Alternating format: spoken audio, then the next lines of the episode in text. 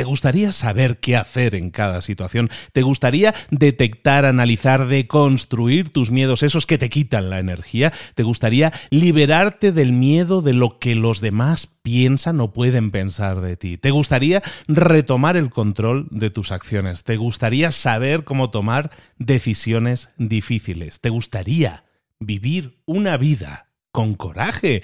Bueno, pues esto es algo que vamos a ver hoy en el libro que se llama Courage is Calling, que es del año 2021, que está traducido al español, que se llama La llamada del coraje, de un señor que ya, ya hemos tenido anteriormente en libros para emprendedores, se llama Ryan Holiday, y este es Iba a decir su último libro, no, pero es su penúltimo porque ya ha sacado uno nuevo. Esto es de una serie de cuatro libros. Este es el primero. El autor del obstáculo es el camino, del ego es el enemigo, es la personalidad en el mundo del estoicismo ahora mismo a nivel mundial, que tiene una voz más potente y lo vamos a analizar ahora. El libro se llama La llamada del coraje. Lo vemos aquí y ahora en Libros para Emprendedores. y más, comenzamos.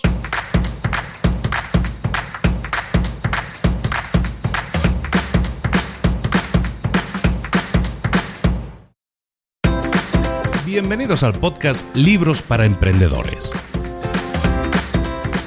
Para alcanzar el éxito en cualquier negocio que quieras emprender, debes formarte, debes estudiar, aprender para emprender. Y para ello, no hay nada mejor que un libro. En el podcast Libros para Emprendedores te ayudamos de tres maneras. Primero, seleccionando los mejores libros del mercado para ayudarte a emprender, a mejorar en tu emprendimiento. Segundo, te ofrecemos gratis un resumen de los puntos más valiosos explicados en cada libro. Y tercero, te damos finalmente pasos a seguir para poner en práctica todas esas lecciones aprendidas y así poder acortar tu camino hacia el éxito ya sea marketing, ventas, liderazgo, emprendimientos, mentalización, eh, vamos a analizar lo mejor de lo mejor de los mejores libros del mercado y te lo vamos a dar todo bien masticadito y listo para ser aplicado. Soy Luis Ramos, empresario y emprendedor, y voy a acompañarte, si me lo permites, en este camino. Sin más, comenzamos. Muy buenas a todos, soy Luis Ramos, esto es Libros para Emprendedores. Aquí estamos de nuevo con una disculpa rápida, porque esto si lo escuchas dentro de un tiempo pues ya no, te das cuenta, pero para los que lo están escuchando semana tras semana, hace como tres semanas que no estaba yo entregando episodio. ¿Qué ha pasado? Pues que ha pasado que me he quedado sin voz que hacía tiempo que no me pasaba, pero me he quedado sin voz estas últimas semanas. Eh, mucha fiesta, puede ser que haya habido. Me fui a España, me fui de boda, ah, todas estas cosas suman, pero me fui de fiesta y me y bueno, y he padecido después una afonía bastante, bastante aguda.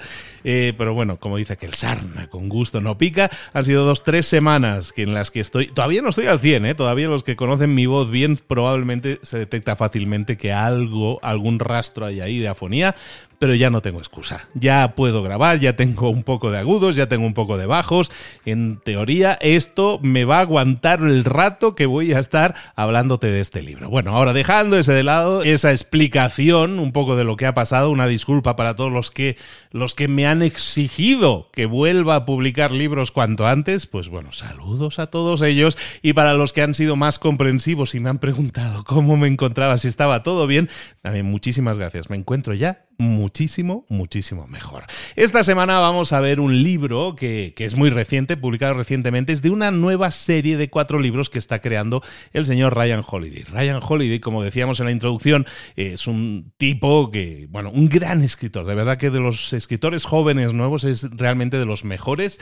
Eh, tiene varios libros que hemos visto, como El obstáculo es el camino, El ego es el enemigo, y ahora vamos a ver su última serie de, de cuatro libros, ha publicado el primero, se llama La llamada del coraje. Y como te digo, es el primero de una serie de cuatro libros en los que analiza los cuatro elementos clave de que necesitamos desarrollar para encontrar la virtud. Eh, de antiguamente la virtud constaba de cuatro elementos clave. Estos elementos clave eran el coraje, la templanza, la justicia y la sabiduría estos fundamentos, si los desarrollamos, vamos a llevar una vida equilibrada, una vida virtuosa. Eh, hablar de coraje, que es de lo que vamos a estar hablando hoy, ah, espero que a nadie le suene alejado de la realidad. Vais a ver que lo vamos a aterrizar muchísimo con cosas que tienen que ver con nuestra toma de decisiones, con nuestra gestión de nuestros miedos, con, la, mm, con el control de nuestras acciones, con las decisiones difíciles que a veces tenemos que tomar, pero en el libro ya nos hablan de eso en la introducción, de que el coraje implica cosas como el valor, la fortaleza, el honor y el sacrificio, y todas estas palabras pueden ser incluso te diría altisonantes hoy en día, suenan así como muy elevadas. No tiene por qué ser así. Vas a ver que el libro te va a encantar, a mí me ha gustado mucho. Tengo que agradecer en este caso a Conecta, la editorial, que me lo ha enviado, y que me envió todo un pack de libros y este era uno de ellos y la verdad como, eh, me fui directo, ¿no? Ryan Holiday, como que soy muy fan. Pero bueno, ¿qué es el coraje? Empecemos ya. ¿eh? ¿Qué es el coraje? Holiday, el autor, define el coraje como hacer lo correcto incluso aunque tengas miedo hacer lo adecuado, hacer lo correcto, hacer la cosa correcta, incluso aunque tengas miedo. Todos tenemos miedo a hacernos daño, todos tenemos miedo a perder algo que pueda ser precioso o preciado para nosotros. Ser valiente, tener coraje, significa que no que no tienes miedo, significa que tomas ese miedo, lo apartas un poquito y me dices permiso que paso, ¿no? Y, y seguir adelante con tu vida. Esto no significa, por lo tanto, eliminar el miedo, sino saber cómo manejarlo. Eso es el verdadero coraje. Y el coraje lo podemos aplicar en nuestra vida en toda situación. A lo mejor tenemos una una relación compleja, difícil, con alguien cercano a nosotros. Y ahí a lo mejor necesitamos coraje para hacer una determinada, tomar una determinada decisión. A lo mejor eh, vamos caminando por la noche por la calle y se nos aparece un extraño y nos acosa. Y, vamos a necesitar coraje igualmente. Pero tenemos que entender una cosa, y a lo mejor viendo lo opuesto lo vamos a entender mejor. El coraje, el opuesto al coraje, no es el miedo o no es el ser un cobarde. Lo opuesto al coraje es la apatía. Cuando tú no puedes controlar las maldades que pasan en el mundo, las maldades que pasan a tu alrededor, en tu entorno familiar, en tu entorno personal, en tu entorno profesional, cuando no las puedes controlar, pero eh, puedes escoger cómo responder a ellas, es entonces cuando estarás actuando con coraje. El coraje es superar ese miedo que te impide a veces moverte y eso es lo que vamos a llamar la apatía. La apatía es darle al miedo toda su fortaleza.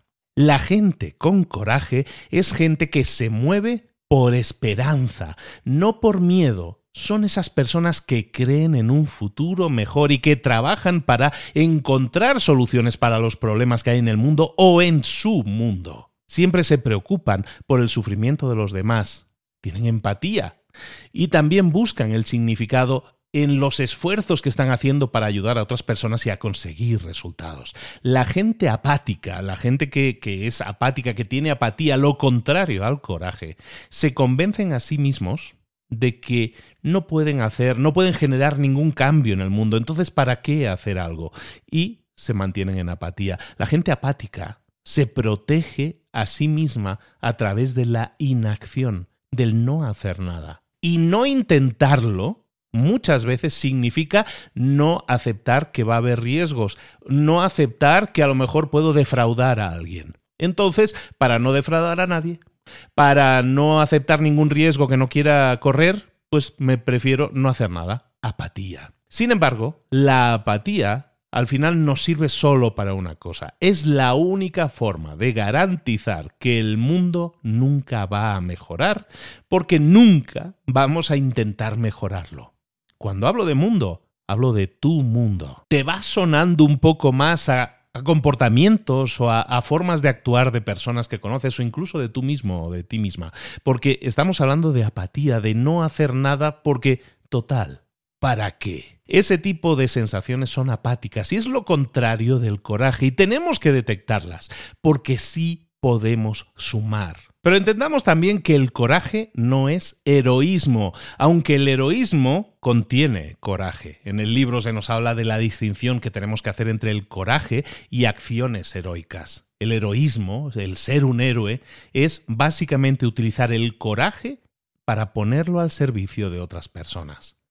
Los héroes son aquellas personas que están dispuestas a hacer grandes sacrificios para ayudar a otros, aunque en eso no haya un beneficio discernible para ellos mismos. De acuerdo a esta definición, el heroísmo siempre incluye el coraje, pero las acciones que incluyen el coraje no tienen por qué ser siempre heroicas. Entonces, una vez definido lo que es el coraje, vamos a entender, vamos a dar pasos para intentar aplicarlo en nuestra vida. En, este, en estos últimos minutos hemos estado definiendo el coraje como superar esos miedos y hacer aquello que sea correcto. Y llegamos a una de las grandes preguntas. ¿Cómo puedo identificar yo lo correcto? ¿Qué es lo correcto? ¿Qué debería ser la acción correcta que yo debería realizar. Este es el primer punto que vamos a ver a la hora de poner en práctica el coraje en nuestra vida.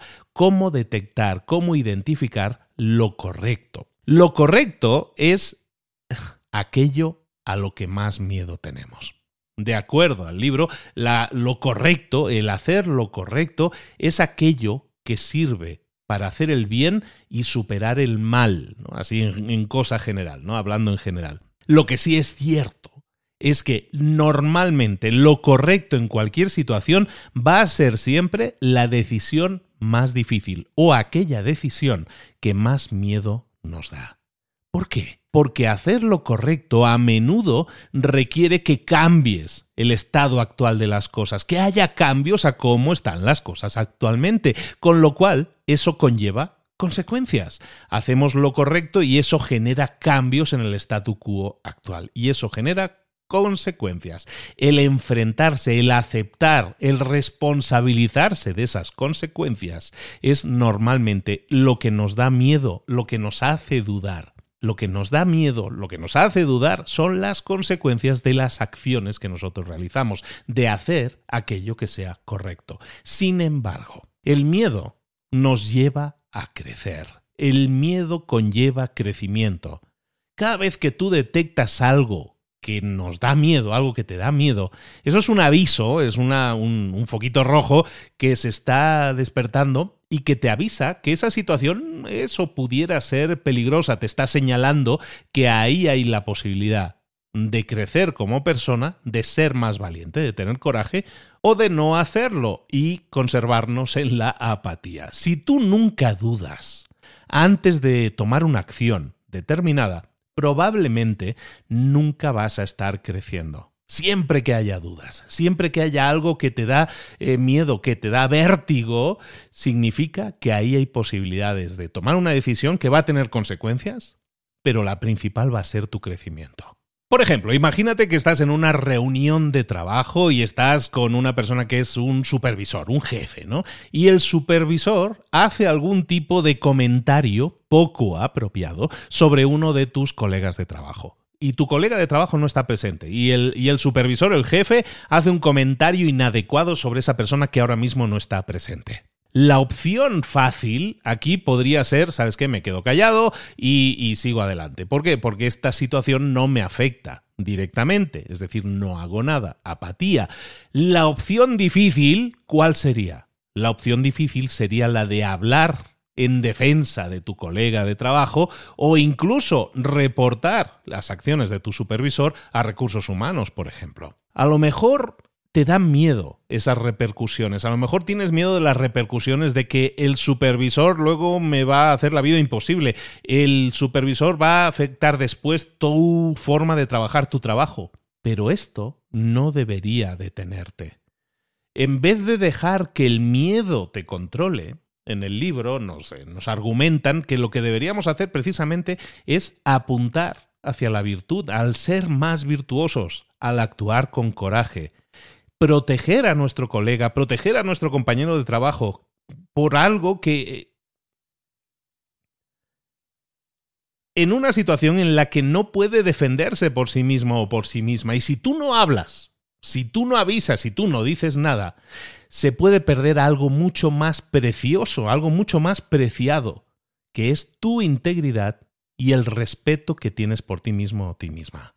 Este comentario del libro no es único de este libro. Hay muchos autores que hablan de este tema. Gran Cardón, en el libro este del, del 10X, ¿no? de multiplicar por la regla del 10X, hablaba también de eso, de que tenemos que dejar que el miedo sea nuestra brújula, sea aquello que nos señale con, con confianza, con motivación, que nos mueva hacia nuestras metas que nos saque de nuestra zona de confort. En general, la mayoría de libros hablan, sin hablar de filosofía, que este es un poco más de filosofía, el que estamos viendo hoy, sin hablar de filosofía, lo que está hablando la gente es de, de, que tienes que salir de tu área de confort. Es un poco lo que decimos siempre aquí en el podcast, pasa a la acción, no te quedes en la inacción. Entonces, en este sentido, el hecho de que algo nos dé miedo no tiene por qué ser malo, sino a lo mejor es una brújula que nos está apuntando al camino que debemos seguir. Claro, que eso nos puede dar miedo. No estamos diciendo que actúes sin miedo, pero que sepas que por ahí hay un camino de crecimiento y te lo está señalando, en este caso, tu miedo, tu propio miedo que intenta protegerte,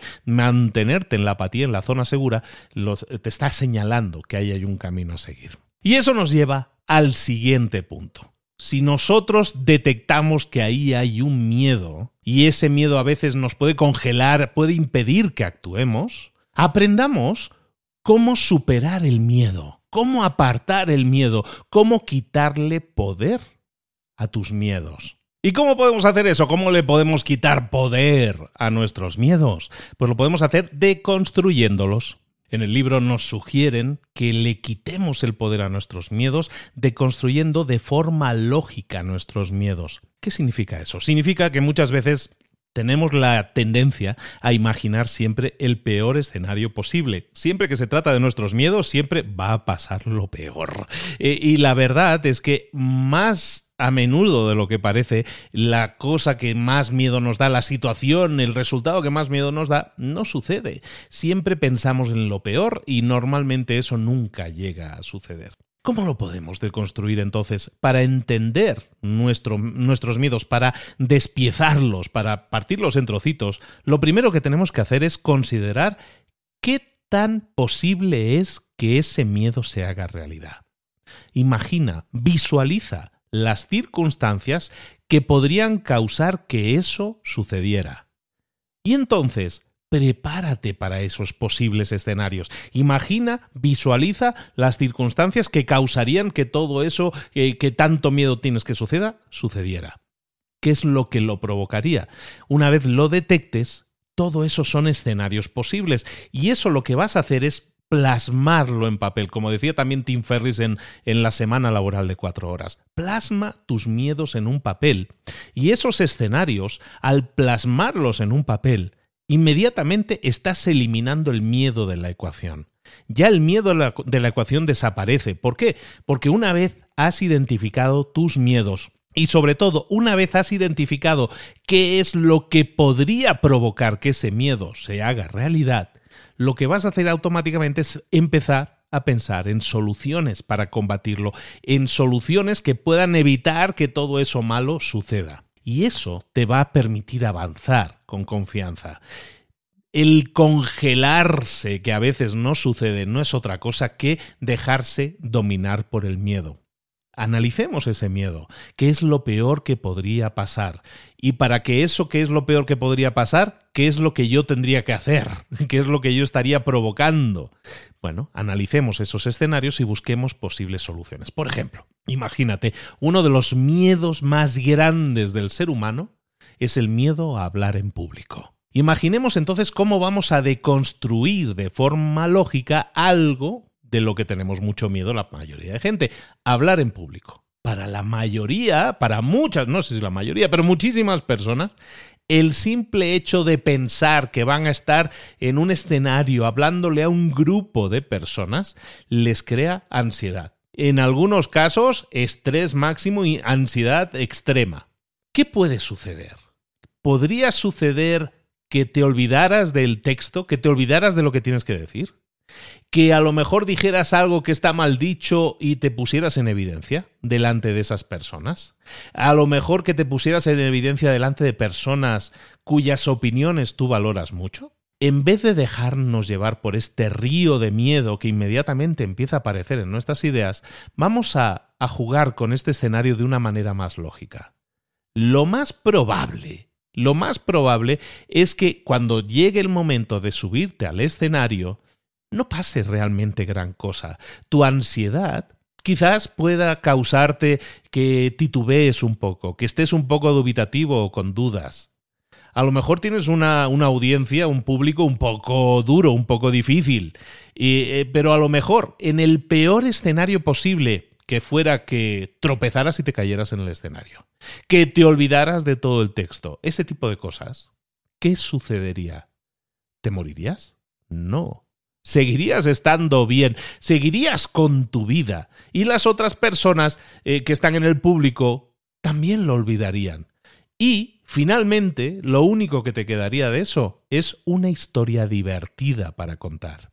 Cuando tú te dejas llevar por el miedo, lo que estás consiguiendo es entonces impedir que hagas las cosas que deberías estar haciendo. Y eso genera un sufrimiento innecesario, estrés, miedo. Claro que puedes prepararte para hablar en público. Claro que si detectas que corres el peligro de olvidarte las cosas, corres el peligro de tropezar, corres el peligro de cualquiera que sea tu miedo a hablar en público, representa unos retos, claro que representa unos retos, pero a lo mejor lo que puedes hacer es eh, pues escribirte unas notitas por si me olvido, como tengo tendencia a despistarme y a olvidarme, me voy a llevar aquí unas notitas, aunque sea con los puntos principales o con la primera frase de cada una de las cosas, porque sé que eso ya me da el, hilo del que seguir tirando.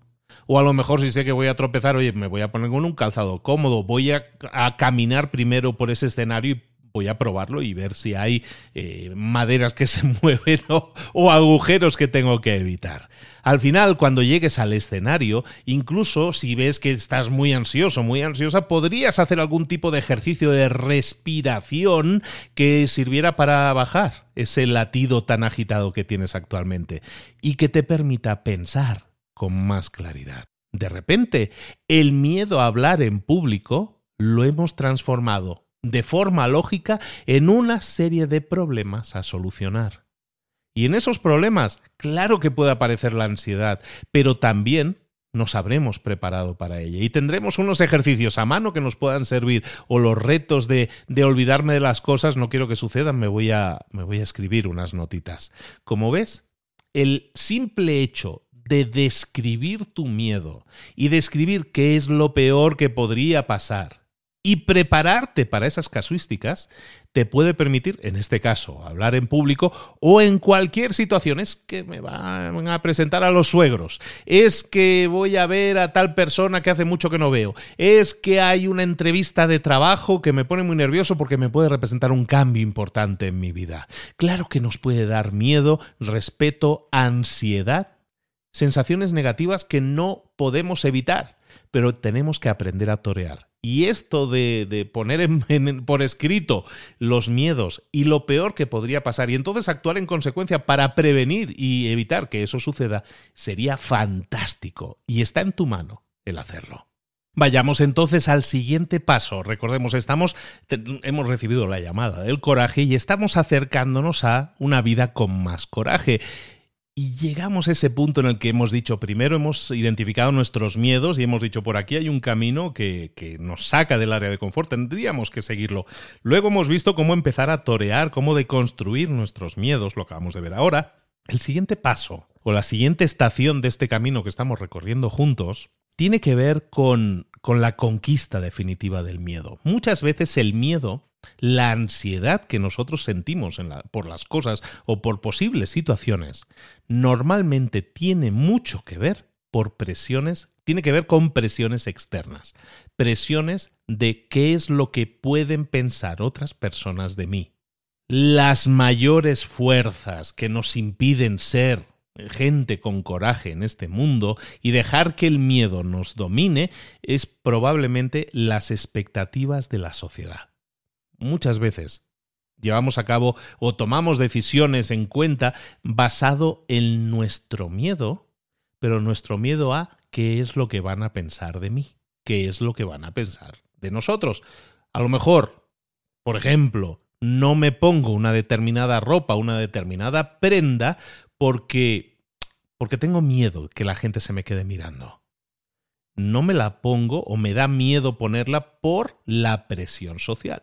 Hablemos, por lo tanto, de lo convencional, las convenciones que existen en nuestra sociedad. Muchas veces nos van a impedir tomar la decisión adecuada, porque nos da miedo el no quedar bien con esas personas. Actuar así hace que evidentemente entremos en apatía, inmediatamente nos protegemos. Y hemos dicho que la apatía es lo contrario del coraje. ¿Cómo actuaría, ¿Cómo actuaría una persona con coraje de verdad? La gente que tiene coraje continuaría, seguiría con su propósito, incluso aunque haya fuerzas externas que les digan que tienen que detenerse.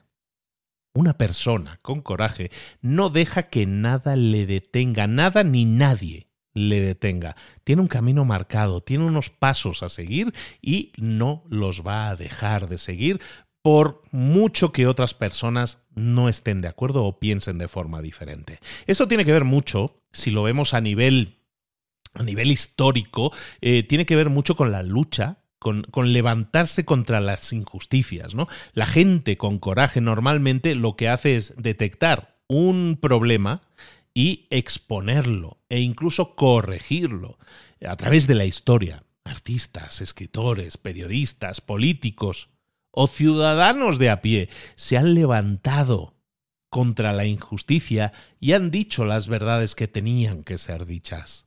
Eso es gente con coraje. Muchas veces estaban solos en sus convicciones, pero aún así siguieron firmes en sus ideas. ¿Cómo puedes luchar contra las injusticias si tú eres uno más, si solo soy una persona más, si no soy nadie especial, soy uno más? Lo primero que tienes que hacer es educarte sobre los temas, sobre el entorno, sobre todo aquello que tiene que ver con lo que está causando el problema. Lo segundo, compartir y volver a compartir contenido sobre esa causa en tus redes sociales, por ejemplo, con la gente que te rodea, por ejemplo. Esto es especialmente útil cuando tienes que compartir cosas que tienen un valor educacional. También puedes donar dinero a organizaciones que estén luchando por la causa que tú patrocinas. A lo mejor puedes donar tiempo como voluntario a tu organización favorita. A lo mejor puedes eh, estar en protestas pacíficas que están hablando, están señalando injusticias en tu comunidad. Ejercitar tus derechos, firmar peticiones, votar por propuestas, votar por los candidatos que están alineados con tus intereses o tus causas. Eso también es luchar contra injusticia, siendo uno más. Un hombre, un voto, ¿no? Que decían, todos podemos hacerlo. Claro que en algún momento eh, esa oposición puede representar algún peligro para ti. Por ejemplo, imagínate un caso que puede ser muy real para muchas personas. Imagínate que en tu empresa, en la empresa en que, estás trabajando, hay todo un tema de seguridad que no se está teniendo en cuenta con uno de tus productos. Uno de los productos de esa empresa, eh, el tema de la seguridad no lo están manejando correctamente. Y tú te das cuenta de eso. ¿Qué harías? ¿Te callas o lo dices?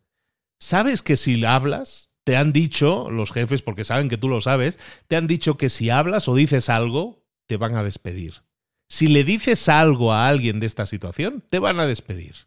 La acción de coraje que uno pudiera realizar en este caso es hablar. Trasladar esas preocupaciones que tienes a una autoridad que sea superior a nosotros dos. Exponer ese tema en las redes sociales o en los medios para evitar que esa empresa o el producto de esa empresa pueda dañar a otras personas. Claro que esto pueda afectar, puede afectar a tu carrera, sí, a lo mejor te quedas sin trabajo, pues a lo mejor te quedas sin trabajo. Y eso en el corto plazo, claro que te puede afectar, sin duda. Pero a lo mejor lo que estás haciendo es prevenir un mal mayor a muchas otras personas, unos distintos niveles de sufrimiento que pueden ser evitados gracias a ti. ¿Valdría la pena vivir una vida así? ¿Hacer lo que es moralmente correcto? Todo esto que estamos diciendo ahora está en la raíz de lo que llaman la filosofía de los estoicos, la filosofía estoica, que dice que la única forma de alcanzar la felicidad, de ser feliz, es buscar llevar una vida virtuosa. Por lo tanto, si haces lo correcto y lo correcto puede causarte rechazo social, claro que eso te va a provocar en el corto plazo sufrimiento, pero vas a ser mucho más feliz y vas a estar mucho más de acuerdo contigo mismo y tu forma de pensar en el largo plazo. Es decir, vas a llevar una vida mejor. Y esto nos lleva al siguiente paso. Estamos buscando construir el coraje en nuestra vida y en la forma en que tomamos decisiones. El siguiente paso es, recordemos, hemos hablado de, de, identificar, ¿no? De esa brújula que eran nuestros miedos que nos estaban señalando, eh, por ahí probablemente está lo correcto. Aquello que me da miedo probablemente es lo correcto. Eso nos va a llevar a decodificar esos miedos para analizarlos y así quitar un poco la sensación de agobio que nos puede provocar, ¿no? Luego a lo mejor vamos a tener presiones externas, como estábamos diciendo, que eh, a lo mejor estamos eh, luchando contra las convenciones sociales y tenemos que hablar, aún así tenemos que tomar la decisión adecuada, que es hablar, no ser apáticos. El siguiente paso es que tenemos que pasar a la acción, tenemos que hacer algo, pero ahí sobre todo lo que tenemos que hacer es saber que cuando nosotros demos el primer paso, van a suceder cosas y lo que vamos a hacer es responsabilizarnos, ese es el siguiente paso, aceptar la responsabilidad de nuestras acciones. A lo mejor Estamos pensando que nadie más piensa como nosotros, que estamos, eh, que estamos en contra de todos, que nadie más está de acuerdo con lo que nosotros hacemos. Pero exploremos un poco eso. Cuando tú das un primer paso que representa, que marca la diferencia en una situación, y tú estás creyendo firmemente en que estás haciendo lo correcto, y eres capaz de razonarlo, eres capaz de decodificar por qué lo estás haciendo. Una vez lo hagas, tienes coraje. Y ese coraje puede inspirar a otros a hacer lo mismo. De esa forma, cuando tú das un paso, cuando tú pasas a la acción, te conviertes también en un líder. Líder de tu propia vida, pero también puedes ser el líder que inspira a otros. ¿Y cómo lo hacemos? ¿Cómo damos ese primer paso para generar ese cambio positivo que queremos hacer o que nosotros creemos que deberíamos estar haciendo? Para hacerlo, para dar el primer paso, aunque suene muy obvio, tenemos que creer que podemos dar ese paso. Ese tipo de, de valentía no sucede en situaciones cuando tu vida está en riesgo, pero a lo mejor sucede en esas pequeñas decisiones que tienes que hacer todos los días. Una vez comienzas a tomar decisiones con coraje en tu vida, eso va a inspirar a otros también a ser más valientes. Solo una persona tiene que demostrar coraje para cambiar la mente de otros. En vez de condenar a otros por ser cobardes, sé el ejemplo que les muestre cómo se pueden hacer las cosas mejor. El inspirar a otros genera ese ese efecto bola de nieve que puede generar un cambio a una escala mucho más global. Imagínate casos como en Estados Unidos que ponen en el libro, ¿no? El caso de profesores en Estados Unidos. Pues a lo mejor tienen bajos salarios, bueno, no solo en Estados Unidos, en muchos países. A lo mejor no la administración no les apoya, ¿no? A lo mejor la legislación es muy restrictiva. A lo mejor hay muchas cosas que tienen que navegar y que tienen que remar en contra de todas esas cosas. Y todo eso hace mucho más difícil para estas personas llevar a cabo su trabajo. Pero a pesar de eso, muchos profesores se mantienen en sus puestos de trabajo porque creen que pueden marcar una diferencia en la vida de sus alumnos. Y generan, marcan esa diferencia, aunque sea a un nivel individual, aunque sea de los 80 alumnos que tuve este año, a lo mejor pude impactar positivamente en uno o en dos. Y está bien. Hablábamos de la responsabilidad de nuestras acciones. Parte de ser una persona con coraje significa aceptar la responsabilidad por las decisiones que has tomado. Especialmente cuando algo vaya mal. Si algo sale mal y es consecuencia de una acción que tú hiciste, pues evidentemente te tienes que hacer responsable de ella. Lo que importa no es que sucedan cosas imprevistas, lo que importa es cómo respondemos nosotros ante esos imprevistos. La gente con coraje no va a tratar nunca de poner excusas, no va a tratar nunca de, de echarle la culpa a otro, o no va a tratar de irse lo antes posible antes de que alguien le vea. Volvamos al ejemplo de antes. Volvamos a aquel ejemplo en el que el jefe estaba hablando mal de un compañero tuyo de trabajo. A lo mejor tú lo que hiciste fue hablar y, decir en contra del supervisor ante recursos humanos que esto estaba sucediendo. ¿Y qué pasó? Que a lo mejor tu compañero de trabajo llegó junto a ti y te dijo, oye, mejor te hubieras callado porque ahora el supervisor me va a hacer la vida imposible y, me va a poner en evidencia y eso ha sido porque tú lo, has, eh, lo, has dicho. Si no hubieras dicho nada, el supervisor ahora no me haría la vida imposible y eso me está afectando negativamente. A lo mejor tu primer instinto entonces es preocuparte porque tu colega de trabajo está siendo un desagradecido o porque está poniendo excusas o está cambiando la responsabilidad de sus problemas y, te la está echando a ti. Sin embargo, no es tu culpa. No ha sido fallo tuyo el decir las cosas, el reclamar, el intentar corregir algo que estaba mal. A lo mejor tú puedes seguir pensando que hiciste lo correcto en ese momento, aunque tuvo unas consecuencias que, tú no esperabas. De acuerdo al libro, lo valiente, lo, lo, correcto que deberíamos haber hecho en este caso es reconocer que tu colega de trabajo, eh, pues sí, se ha visto impactado a lo mejor negativamente desde su punto de vista, pero que tú te mantienes firme en tu decisión porque crees que hiciste lo correcto porque era una situación injusta. Eso es aceptar la responsabilidad de tus acciones. El no echarte atrás, el no decir me he equivocado si sabes que estabas haciendo lo correcto y estaba alineado con tus valores. Demasiada gente hoy en día, cuando se le reclama algo, se echa atrás. Se echa atrás. Evitamos el conflicto porque creemos que el conflicto significa que no tenemos razón y que nos vamos a echar al público en contra y nos echamos atrás. Y hay múltiples casos en nuestro día a día en los que eso sucede. La gente se echa atrás, recula. ¿Por qué? Si tú dijiste lo que creías que era correcto, ¿por qué reculas? ¿Porque has hecho daño a alguien o porque ha tenido una consecuencia? Pero a lo mejor lo que estás haciendo es crear un bien mayor. Es importante que muchas veces seamos responsables de nuestras decisiones y aunque eso genere consecuencias que a lo mejor eran inesperadas, a lo mejor lo que podemos hacer es trabajar con esas consecuencias, a lo mejor podemos ayudar a, tu colega de una u otra forma. Pero eso no quiere decir que lo que hiciste fuera incorrecto, que, que decir al mundo que este jefe estaba hablando mal de sus empleados no es algo malo, es algo bueno. Eso es liderazgo también. Cuando nosotros no nos dejamos llevar por la corriente, no estamos apáticos, sino que somos capaces de levantar la voz por aquello que consideramos justo, entonces estamos demostrando coraje.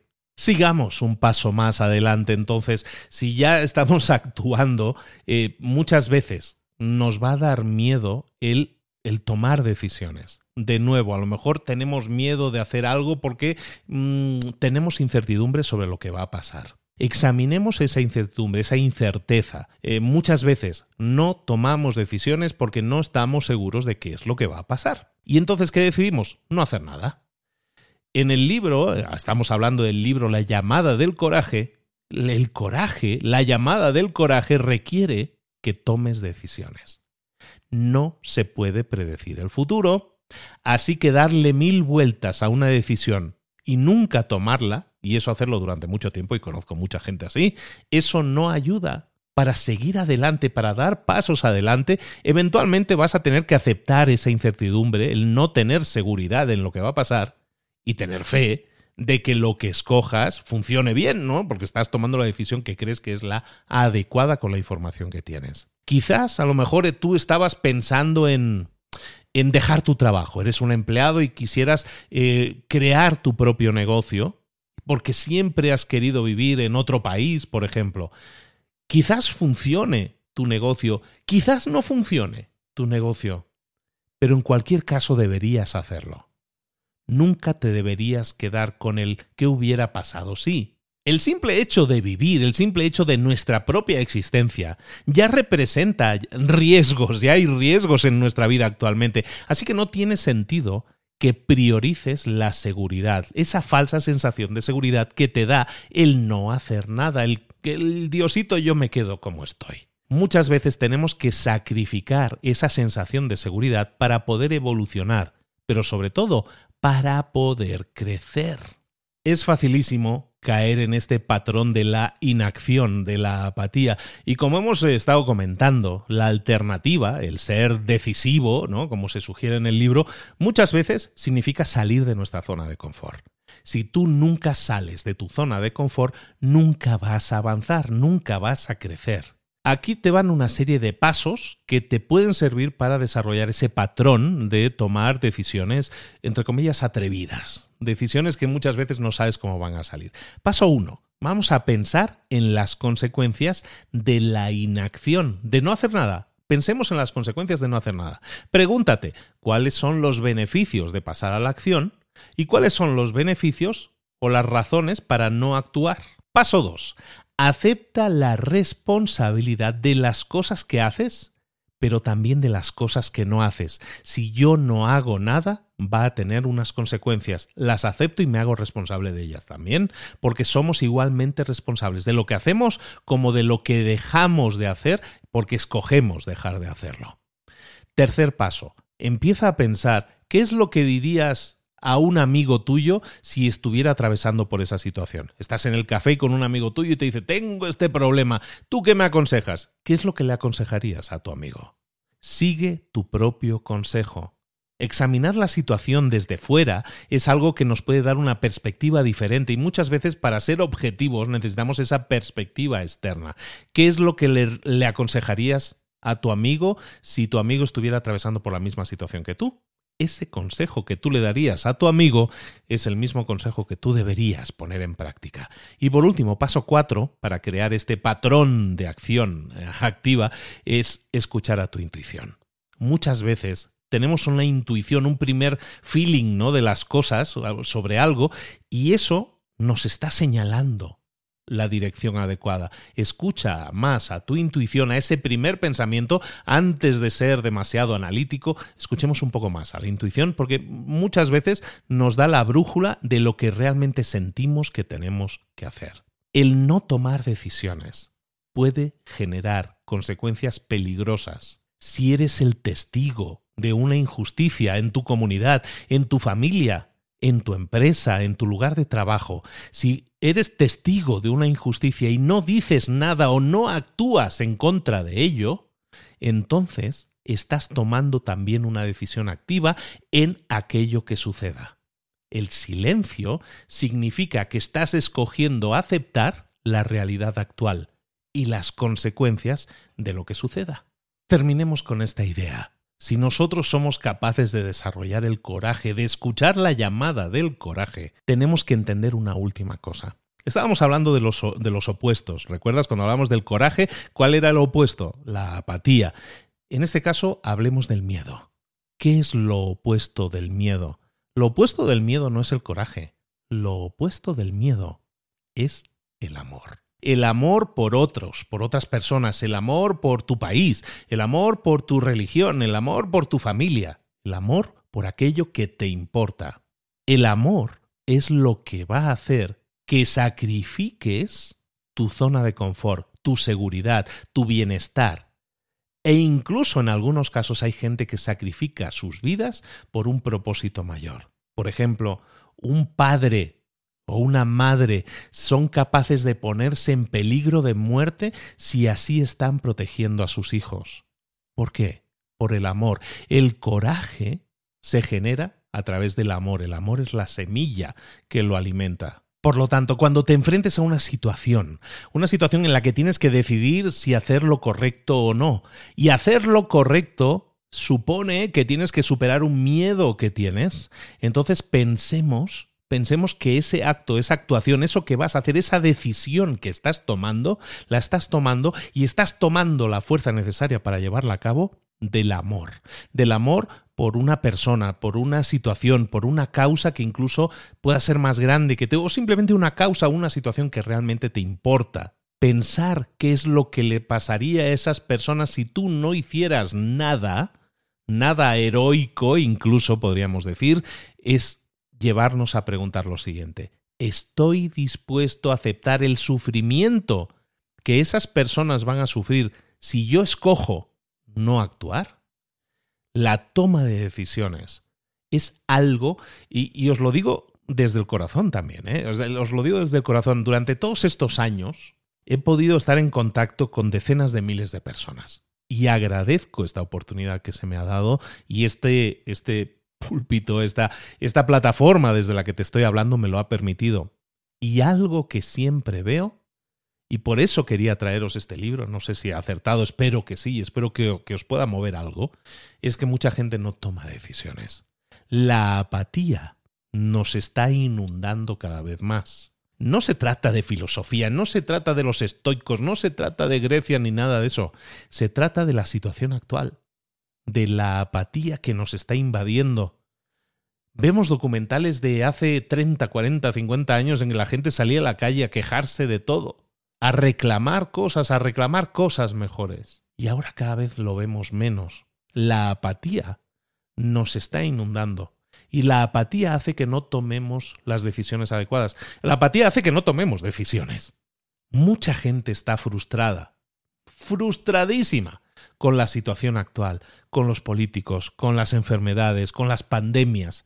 Estamos hasta las narices de todo. Y mucha gente está optando por no hacer nada, por meterse en su cascarón y decir, no, pues yo me voy, yo me meto a lo mío y no me importa nada el mundo. Yo me cierro aquí, tengo mi teléfono y aquí voy viendo Instagram.